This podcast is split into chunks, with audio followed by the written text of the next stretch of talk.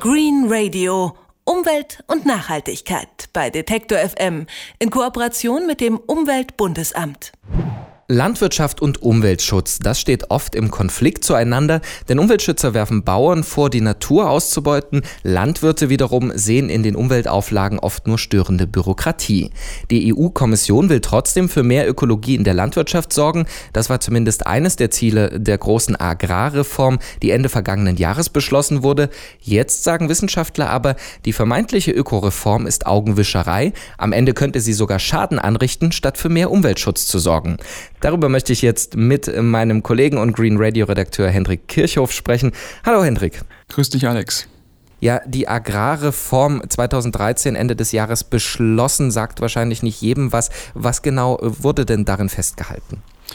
Also da geht es allgemein um die Landwirtschaftspolitik der EU und das ist ja einer der wichtigsten Bereiche in der EU-Politik. Dafür geht mehr als ein Drittel des gesamten EU-Budgets drauf. Da gibt es also Unmengen an Regelungen und Richtlinien, die drehen sich zum Beispiel darum, unter welchen Voraussetzungen Landwirte Fördergelder von der EU bekommen. Das soll also einerseits die Versorgung mit Nahrungsmitteln sichern, diese Förderung, auch die Vielfalt produzierter Nahrung in Europa gewährleisten und auch die Vielfalt der Landschaften. Mittlerweile wird aber auch der Umweltschutz bei dem Thema immer wichtiger. Die EU will die Bauern mit finanziellen Anregungen dazu bringen, dass sie möglichst nachhaltig arbeiten, damit eben die Böden geschützt werden, damit die Artenvielfalt erhalten bleibt. Und das war also ein Grund dafür, dieses ganze komplizierte Geflecht an Regelungen und Verordnungen mal gründlich zu überarbeiten. Und dabei ist dann am Ende eben eine Reform rausgekommen, die schon 2013 im Dezember auf EU-Ebene beschlossen wurde und die die Landwirtschaft europaweit eben grüner machen soll. Und wie weit hilft diese Reform dabei, diese Umweltziele zu erreichen? Ja, also die Politik findet, dass die Reform ihren Zweck ganz wunderbar erfüllt. In einer Mitteilung vom Landwirtschaftsministerium steht zum Beispiel ausdrücklich drin, die Landwirtschaftspolitik in Europa werde dadurch ökologischer und nachhaltiger. Wissenschaftler sehen das allerdings ein bisschen anders, zum Beispiel Klaus Henle vom Helmholtz-Zentrum für Umweltforschung in Leipzig, obwohl auch er sagt, also ganz zu Beginn, als diese Reformpläne ganz in der Anfangsphase waren, da waren die Ziele mal doch sehr ambitioniert tatsächlich. Diese Ziele sind aber im Laufe der äh, Verhandlungen dann immer mehr verwässert worden. Und was am Ende übrig geblieben ist an Zielen, ist alles andere als ehrgeizig und eben ausgeschlossen, dass äh, mit äh, diesen niedrigen Zielen es automatisch erreicht würde, dass die äh, Umwelt und die Biodiversität verbessert würde.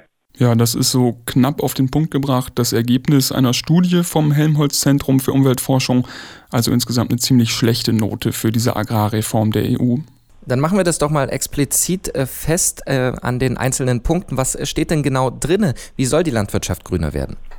Also diese Reform legt zum Beispiel fest, wie viele sogenannte ökologische Vorrangflächen die Bauern haben müssen. Das sind Flächen, die so bewirtschaftet werden, dass im Vordergrund ökologische Ziele stehen und eben nicht wirtschaftliche Interessen. Das können dann Wiesen sein zum Beispiel oder auch traditionelle Landwirtschaftsformen wie Weinbau oder Obstanbau. Da gibt es also durchaus Spielräume. Jedenfalls sollen die Bauern 5% ihrer Flächen als solche ökologische Vorrangflächen einrichten. Das soll eben helfen, damit seltene Arten da einen Lebensraum finden. Und diese 5% klingen erstmal vielleicht gar nicht so schlecht, ist ja schon mal ein Anfang. Aber aus Sicht von Klaus Hienle sind sie in Wahrheit sogar ein Rückschritt. Beim Beginn der Verhandlungen wollte man eigentlich ja 10% mindestens erreichen. Und wenn man mal ein bisschen einen Blick weiter zurück in die Historie macht, schon in den 80er Jahren war gefordert eigentlich, dass mindestens 10, eigentlich ja 15 Prozent von der Fläche für solche ökologische Maßnahmen vorgehalten werden sollen. So, mit diesen 5% ist also aus Sicht der Wissenschaftler dem Artenschutz eigentlich gar nicht geholfen. Und dazu kommt, ähm, dass die Regelung überhaupt auch nur für Betriebe ab einer bestimmten Größe greift. Alle kleineren Höfe sind also ausgenommen davon und das sind ganz schön viele. Die Studie hat ergeben, dass am Ende fast 90% aller Höfe EU-weit von dieser Regelung befreit sind. Du hast ja vorhin auch erwähnt, dass bei der Agrarreform es auch darum geht, unter welchen Bedingungen die Landwirte Gelder von der EU bekommen. Werden diese Gelder denn daran geknüpft, wie ökologisch zum Beispiel ein Bauer wirtschaftet? Ja, in der Theorie ist das schon so vorgesehen. Die EU schüttet jährlich 30 Milliarden Euro an sogenannten Direktzahlungen aus. Ähm, das ist die erste Säule der Agrarpolitik, so nennt man das immer. In Zukunft sollen Landwirte aber fast ein Drittel ihrer Zahlungen nur dann bekommen, wenn sie eben konkrete Umweltleistungen erbringen. Nur was so eine konkrete Umweltleistung dann eigentlich ist, das ist natürlich eine Definitionsfrage und auch das sieht die Studie von Klaus Hähnle und Kollegen äußerst kritisch. Es gibt so viele Möglichkeiten, Maßnahmen, die für den Umweltschutz und Biodiversitätsschutz nichts bringen, in dieser ersten Säule unterzubringen.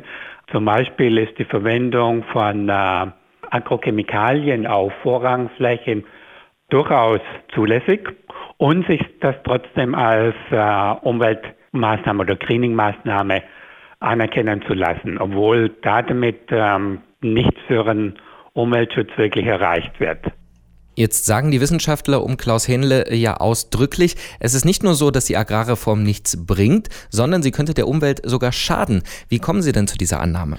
Ja, die haben für ihre Studie verschiedene Statistiken genau ausgewertet. Zum Beispiel, wie sich die Artenvielfalt bei bestimmten Vögeln europaweit in den letzten Jahren so entwickelt hat, was eben bei den Vögeln sehr gut dokumentiert ist. Und da haben sie gesehen, der Trend ist so schon negativ. Man müsste also was zum Beispiel die Menge an Grünland angeht, jetzt nicht nur den derzeitigen Stand halten, sondern möglichst eigentlich sogar für mehr Grünland sorgen, als es bisher gibt.